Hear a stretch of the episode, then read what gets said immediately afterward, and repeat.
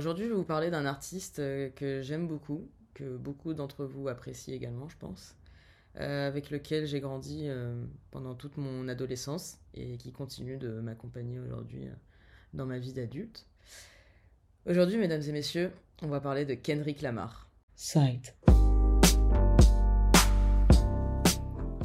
Kendrick Lamar Duckworth est né le 17 juin 1987 à Campton, en Californie, donc euh, État des États-Unis, l'ouest des, États-Unis. Euh, Kendrick Lamar, c'est un rappeur, parolier et euh, réalisateur qu'on définit souvent comme étant le, roi du hip-hop, mais également l'un des, des rappeurs les plus influents de, de sa génération et de son époque. Pour la petite histoire, pour le contexte, pour mieux comprendre comment Kendrick Lamar est devenu le rappeur qu'il est aujourd'hui, on va parler un petit peu de son enfance et de ses débuts. Donc euh, le petit Kendrick, très très jeune, il baigne, euh, en fait il baigne, euh, il baigne im- immédiatement dans le monde du hip-hop. L'une de ses plus grandes inspi, euh, l'un de ses plus grands modèles, c'était Tupac. Donc à ses 8 ans, il assistera à un, tournage en fait au tournage du clip California, California Love, donc un des morceaux très très très connus euh, de Tupac. Et en fait, ça va être un moment euh, clé dans son enfance et dans sa vie euh, en général, puisqu'il était déjà non seulement fan de Tupac, mais là voilà, d'avoir assisté à ce tournage, ça va, ça va faire un déclic dans sa tête. Il va avoir une, comme une révélation en mode le mec c'est l'élu du rap, il a été choisi et, et en fait c'est lui qui, qui va prendre le relais plus tard. Donc là, il avait 8 ans. On fait un saut dans le temps. On est 8 ans plus tard. Donc euh, Kendrick a 16 ans, on est en 2003. Euh, il sort sa toute toute toute première mixtape. Euh, bon, je dirais pas le nom de la mixtape, mais euh, vous irez voir. Voilà. Ceux qui sauront, sauront. Alors, à savoir que c'est une mixtape qui a super bien marché pour, un, pour un, un jeune artiste dans ses débuts, puisque c'est grâce à celle-ci qu'il va, signer en fait un contrat avec euh, le fameux label californien TDA, donc Top Dog euh, Entertainment. Donc euh, déjà, le mec, il, arrive, il, sort une première mixtape, bam, il, il- signe cash un label. C'est assez fou, je pense qu'on s'en rend pas compte, mais c'est quand même assez dingue, parce que c'est un peu le but de tous les artistes, sachant que TDA, ils étaient quand même pas mal, ils étaient quand même bien bien implantés euh, dans le monde du rap, et ils commençaient à bien se développer. Donc là, on était en 2003. En 2005, euh, il enchaîne, il sort sa deuxième mixtape, donc qui s'appelle Training Days, Training Day, pardon. C'est une mixtape en fait qui est un tout petit peu plus travaillée, enfin un tout petit peu plus, logique. Mais euh, c'est une mixtape qui est un peu plus travaillée que sa première. On retrouve, on, retrouve des, des, des sons, des instrus tirés, enfin avec des inspirations qui sont tirées euh, bah, de, de, sons euh, de Jay-Z, euh, de Notorious Big ou encore de, de André, de André euh, 300, 3000. Et donc voilà, c'est dans cette mixtape, on retrouve des beats qui sont très rythmés. Et en fait, cette mixtape, elle nous replonge en fait d'une certaine façon dans l'âge d'or du hip-hop californien. Donc dans un, dans un hip-hop très années 90. C'est une mixtape qui marche également très très bien. euh, puisque bah, euh, c'est grâce à celle-ci que en 2008, donc Kendrick Lamar a 19 ans, 2008, il sort une troisième mixtape. Donc en 5 ans, sachant qu'il était ado, il a sorti trois mixtapes. C'est déjà un truc de fou. Euh, c'est déjà un truc de fou. Et en fait, dans cette troisième mixtape, là, on change un petit peu euh, l'influence, on change un petit peu les, les, instrus, puisqu'on retrouve des, des, euh, on retrouve des, instrus euh, tirés qui ressemblent plus à, du Lil Wayne. Donc on quitte un petit peu le hip-hop, le hip-hop très années 90 pour quelque chose de nouveau. Comme je disais, à ce moment-là, Kendrick a 19 ans, on est en 2008, il a sorti trois mixtapes. Il a déjà un pied en fait dans le monde du hip-hop parce que à ce moment-là, il commence à se faire remarquer un petit peu par des grosses têtes euh, du monde du hip-hop.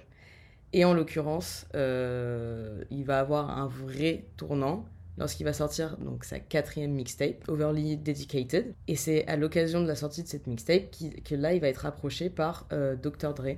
Mais c'est surtout le son Ignorance is Bliss euh, qu'on retient en fait de cette mixtape. Et c'est justement ce son-là qui va lui permettre de se faire remarquer par Dr. Dre. Et après le reste, ça appartient à l'histoire.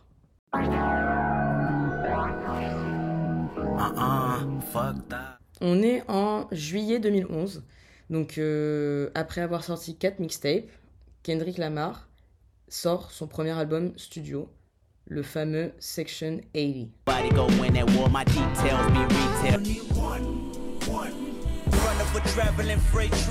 Alors dans cet album, on retrouve des sons très très populaires, euh, dont le, le, son ADHD.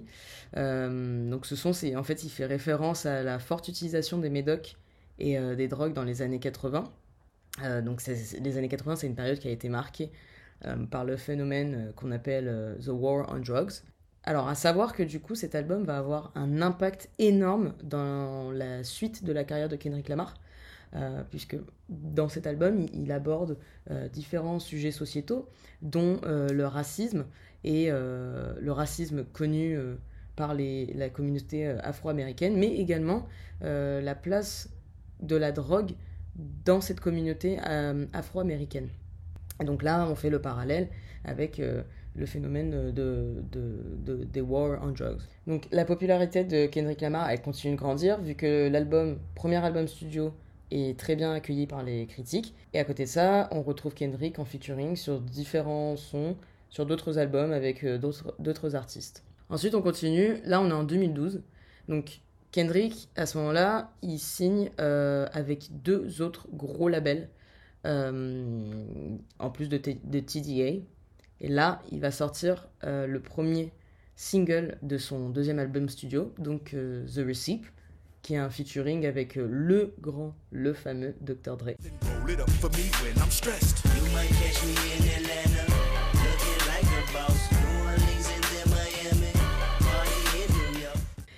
Moi, je kiffe cette chanson. C'est, je l'adore. Vraiment, je l'adore. Je trouve qu'elle pue la Californie cette musique.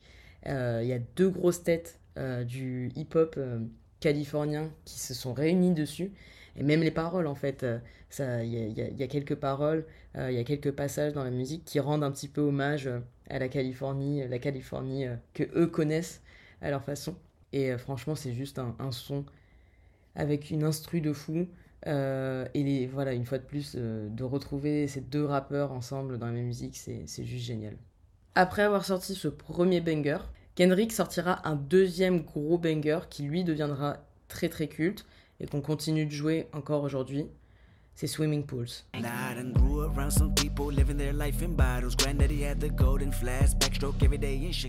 Alors la chanson, dès sa sortie, elle marche hyper bien. Elle devient, euh, elle devient très très vite populaire et surtout, elle annonce un petit peu la couleur sur euh, bah, ce que le, deuxième album studio euh, de Kendrick nous réserve. Et là, donc on est en octobre 2012, le fameux Good Kid, Mad sort, donc son deuxième album. Il est très très bien accueilli par le public et il reçoit de très bonnes critiques de la part bah, des, critiques, des critiques musicales.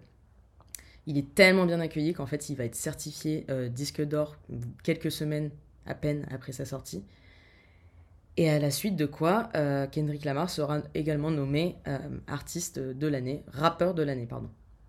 Donc là, la fièvre, elle continue, l'album, il continue de traverser les frontières. Kendrick Lamar, il se fait beaucoup connaître surtout avec euh, cet album, vu qu'il y a des sons complètement, euh, complètement iconiques euh, qui, qui, traversent les frontières. Et là, on commence vraiment à, connaître qui est Kendrick Lamar, à savoir de qui on parle quand on dit Kendrick Lamar, ou quand on met le son Swimming Pools ou un autre, je vais y venir, j'allais me spoiler on sait de qui on parle. Là, ça, prend en ampleur. Ça prend tellement en ampleur que bam, récompense après récompense, euh, l'album, il, euh, il reçoit le disque de platine. Truc de fou. Pour un deuxième album solo en studio, c'est un truc de malade. Album de fou furieux. Vraiment, écoutez-le, ou genre si ça fait un petit moment que vous l'avez pas écouté, remettez-le parce que c'est vraiment un putain de classique. On y retrouve des sons de fou, notamment Monitrize.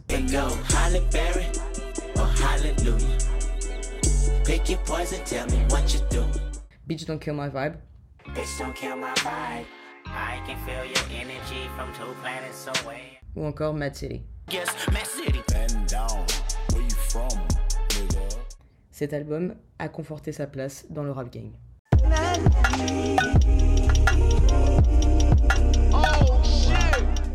Alors là, on arrive à une époque euh, très particulière et euh, impactante dans la carrière de Kendrick. Donc, pour se remettre dans le contexte, on est en 2015. Kendrick Lamar, c'est un artiste américain qui vient de Compton. Et en 2015, on est euh, aux États-Unis, on est dans une, Amérique très tendue, très très tendue, qui a un an de l'élection présidentielle, dont les campagnes justement, ont suscité beaucoup de controverses et euh, énormément de débats. Le climat social, lui aussi, il est très très tendu. Il y a des émeutes dans tous les sens, il y a des fusillades, euh, les violences policières euh, sur, le, sur le peuple afro-américain, elles continuent d'augmenter, notamment avec, avec l'histoire de Sandra Bland et Tamir Rice, et les injustices qui s'en suivent, donc les injustices faites sur le peuple afro-américain, euh, elle n'arrange pas du tout euh, la chose. Et donc il y a une atmosphère pourrie, pourrie vraiment, qui se dégage, qui plane aux États-Unis. Et, ça se, les, gens le ressentent, les gens sont, sont, sont, sont, tous révoltés en fait. Il y a même un début d'ère de guerre civile.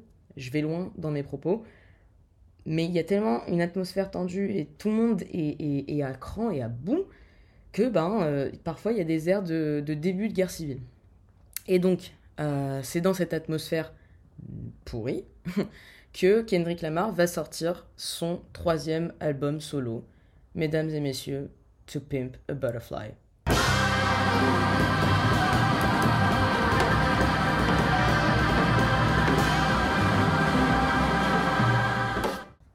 Alors, moi, pour la parenthèse, c'est, je pense, c'est mon album préféré euh, de Kendrick Lamar.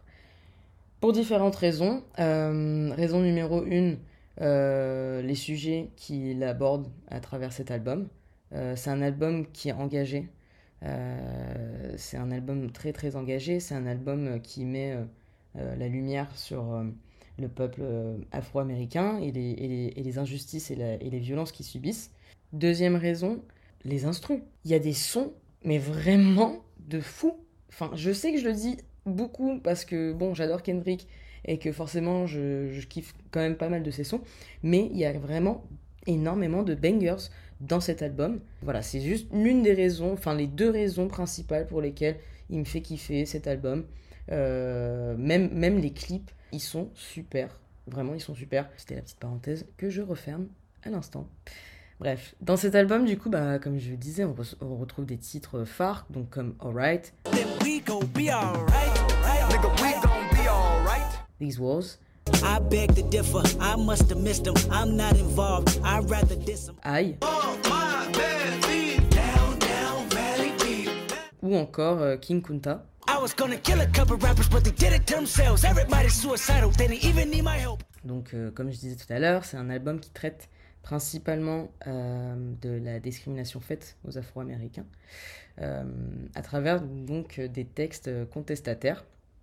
Et du coup, bah, en réaction à ça, euh, la chanson Alright est devenue à ce même moment l'hymne du mouvement Black Lives Matter, puisque c'est justement à ce moment-là que le mouvement est, né et a commencé à grandir.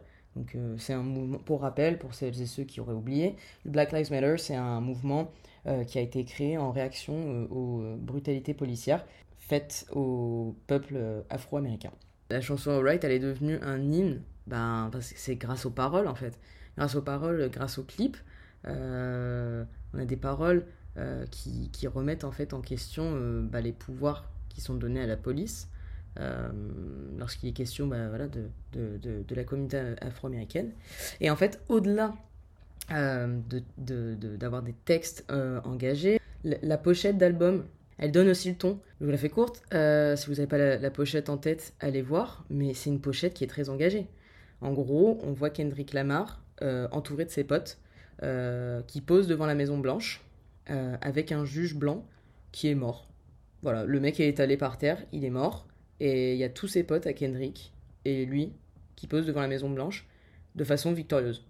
Voilà. Je n'ai pas besoin de plus m'étaler, je pense que le, message est clair. Au niveau musical, on est sur un, album qui est très très riche et très varié, avec euh, des notes de jazz. Il y a un côté avant-gardiste là-dedans à faire ça. Euh, qu'on retrouve, ouais, des, notes de jazz qu'on retrouve notamment euh, dans For Free, Interlude, ou encore How Much a Dollar Cost. Ouais, j'aime bien dire que c'est avant-gardiste de sa part de faire ça. Parce que dans le monde du hip-hop, ça a inspiré différents autres rappeurs, en l'occurrence Mac Miller, dans son album The Divine Feminine, ou encore Swingings, on retrouve, des, on retrouve des, des, sons très jazzy, où on quitte complètement l'instru classique du rap, voilà, pour, pour, se, pour se donner à quelque chose de, de plus jazzy. Donc c'est un peu grâce à Kendrick Lamar aussi, il a donné le ton à une génération de rappeurs en disant, ok, c'est ok si on change si on change un peu nos instruments, on peut tenter quelque chose de, nouveau et regardez, ça marche et je vais vous montrer que ça marche. Donc à côté de ça, bah, la critique et les écrivains euh, continuent de, de, euh, de, saluer le, bah, le, l'album euh, et plus particulièrement donc les textes avec des, fin, des différentes musiques, puisque là on parle vraiment de textes poétiques qui sont forts de sens et forts, forts de rythme également. Donc on est même, enfin là, on est vraiment dans quelque chose de littéraire en, plus d'être dans, de la musique. Bah, L'un ne va pas sans l'autre. L'album, il va être euh, nominé 11 euh, fois aux Grammy Awards 2016 et, récompensé par 5 euh, Grammy, dont celui du meilleur album rap de l'année.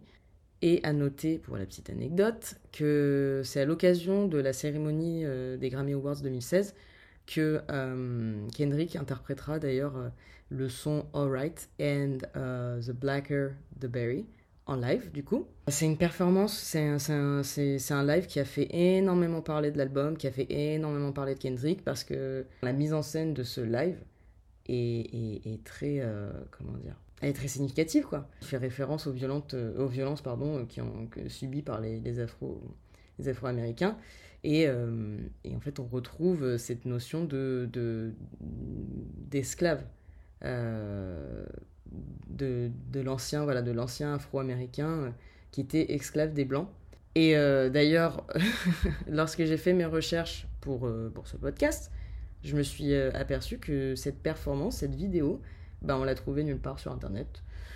On se demandera pas pourquoi. Donc à la suite de, de cet album, To Pimp a Butterfly, Kendrick va sortir une compilation, pas un album, mais une compilation de 8 sons qui devaient figurer donc dans l'album. Cette compilation, elle s'appelle The Untitled uh, Unmastered. Euh, donc pareil, on retrouve des sons euh, très jazzy, voire même plus que dans, que dans, dans son troisième album. Si vous n'êtes pas familier avec euh, le projet, allez écouter parce que c'est vraiment très très stylé. Et, et c'est toujours un plaisir à écouter.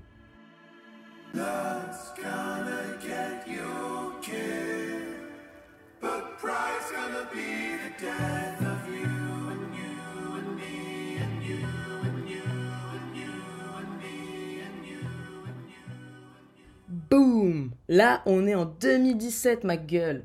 Donald Trump est président des États-Unis. Désolé, je me suis emporté. On est en 2017, les États-Unis plus tendus que jamais. Donald Trump président. Les violences policières qui continuent d'augmenter. Un peuple américain qui se divise de plus en plus. Bref, euh, on passe un bon moment aux États-Unis. Vraiment, on pète le feu. On est très très heureux d'être là-bas. Et là, bim Kendrick Lamar, il sort son quatrième album studio, en avril 2017. L'album il s'appelle Damn.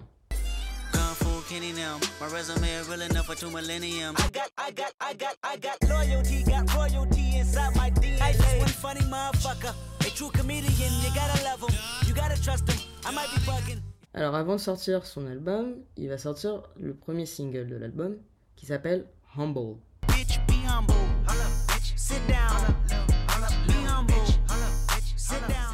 Il va juste faire un carton, le clip. C'est, enfin, le clip, bah, la musique. Et d'ailleurs, même le clip, je crois qu'on est à 900 millions presque. 900 millions de vues sur YouTube. Ce qui est pas dégueulasse quand même. L'un ne va pas sans l'autre. L'album, lorsqu'il sort, il se, pareil, il se hisse euh, tout en haut des charts. il fait un carton et il réalise de très très belles performances. Cet album, il est un petit peu dans la, dans la continuité de To Pimp Butterfly parce qu'on y retrouve des textes qui se veulent conscients, inspirants, euh, à travers lesquels ben, Kendrick Lamar va peindre un portrait des maux de la société américaine. Euh, à savoir que on va encore parler de la pochette d'album parce que je trouve que c'est intéressant d'allier euh, le visuel à l'auditif. Mais la pochette d'album, on peut capter en fait qui a une, énorme tension, je trouve. Euh, je parle de la pochette de D, pour euh, précision.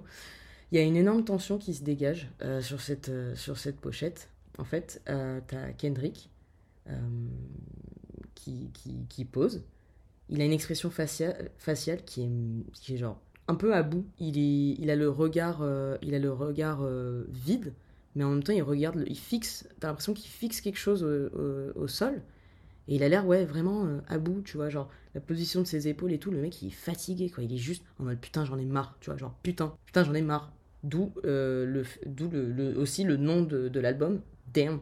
Genre il y a rien à dire, tu vois, genre Parfois, t'as rien à dire, t'as juste un mot à dire et bam, voilà, parce qu'il y a tellement de tension. Enfin bref, comme je disais, cet album fait un carton, il est très très bien accueilli une fois de plus par la critique. On y retrouve des featuring très très lourds, dont Madame Rihanna. D'ailleurs, c'est quand tu veux ma belle que tu sors un album, il n'y a pas de souci mais aussi on retrouve un featuring avec euh, le groupe de rock U2. Et du coup, comme je vous disais, logique, l'album très très bien accueilli, il rafle les récompenses, mais c'est à l'occasion, enfin c'est après avoir sorti Dem que Kendrick Lamar euh, va être euh, récompensé par le prix Pulitzer donc c'est un prix très très prestigieux qui récompense euh, le travail d'écriture, mais aussi l'impact et l'excellence d'un projet ou d'une personne. Kendrick Lamar, c'est le premier rappeur à recevoir ce prix. C'est un prix qui normalement est attribué à de grands auteurs, à de grands journalistes ou encore à, euh, de grands, grands journaux comme genre le New York Times. Donc on est bien. Niveau texte, niveau, niveau engagement, on est très très bien. Après avoir sorti euh, Damn en 2017, on va retrouver Kendrick Lamar euh, sur l'album Black Panther. Très sympa aussi à écouter. Je ne vais pas rentrer dans les détails sur cet album, mais euh, on le retrouve aux côtés de, de, Travis Scott, SZA, J-Rock ou encore The Weeknd. Voilà, avec des sons, des sons très sympas, et je pense notamment au son avec SZA qui est quand même pas dégueulasse.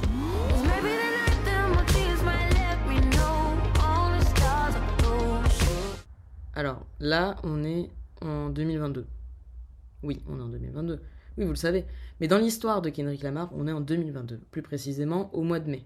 Kendrick Lamar n'a rien sorti pendant 4 ans. Il n'a fait aucun featuring, aucune collab, rien du tout. Un silence pendant 4 ans.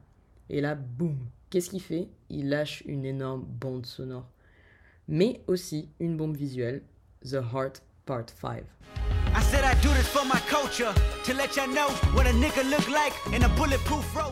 Alors, j'ai dit une bombe visuelle parce que, en fait, il sort le son avec un clip immédiatement. Donc, en gros, le clip, c'est un plan séquence de presque 6 minutes dans lequel on voit Kendrick euh, rapper euh, face cam.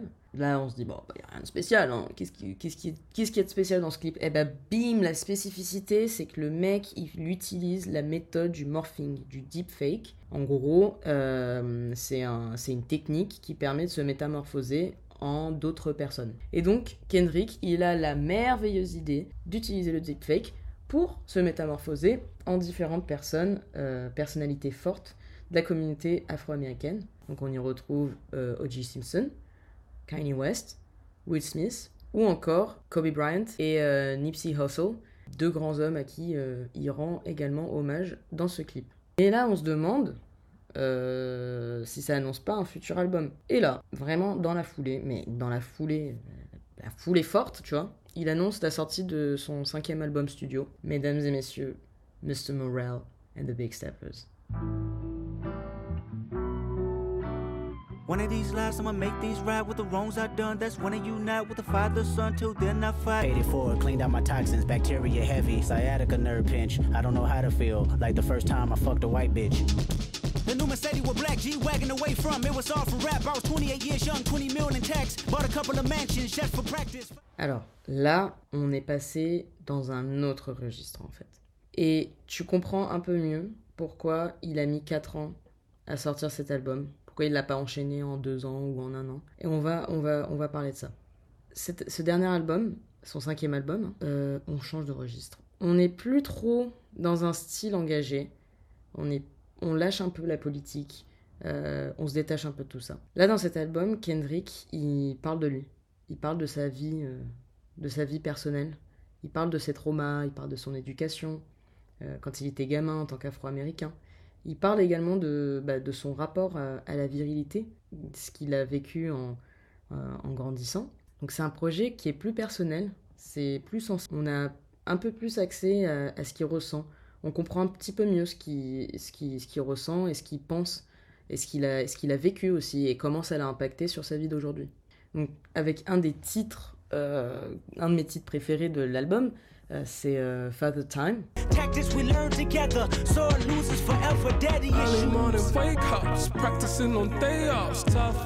Il parle de son rapport à, la paternité, donc lui en tant qu'enfant, et, son rapport du coup bah voilà, avec, euh, avec une figure paternelle.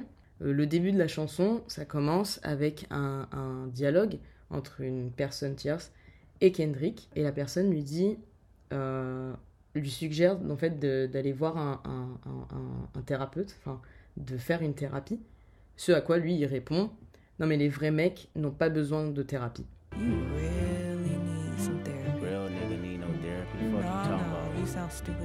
À travers ce, simple, échange, on sait de quoi, quoi il s'agit. On sait, où on est, là, on sait où on se situe. Et on sait que le mec, il va pas nous parler de violence policière ou quoi, non, non. Il va nous parler de ce que lui, il a vécu à travers cet album. Et donc en fait, il fait une introspection euh, de sa vie, et au fur et à mesure des, chansons, c'est un album qui, qui doit s'écouter dans l'ordre. Hein. C'est juste un détail, parce que je sais qu'il y a des albums qu'on peut écouter un peu dans, tous les sens, d'autres non. Et en l'occurrence, celui-ci, il a écouté dans l'ordre. Sinon, euh, c'est nul. Voilà. Mais du coup, au fur et à mesure de l'album, il, euh, dénoue le fil pour lui permettre de comprendre bah, l'homme qu'il est aujourd'hui, en fait, le père qu'il est, qu'il est aujourd'hui et le mari qu'il est aujourd'hui.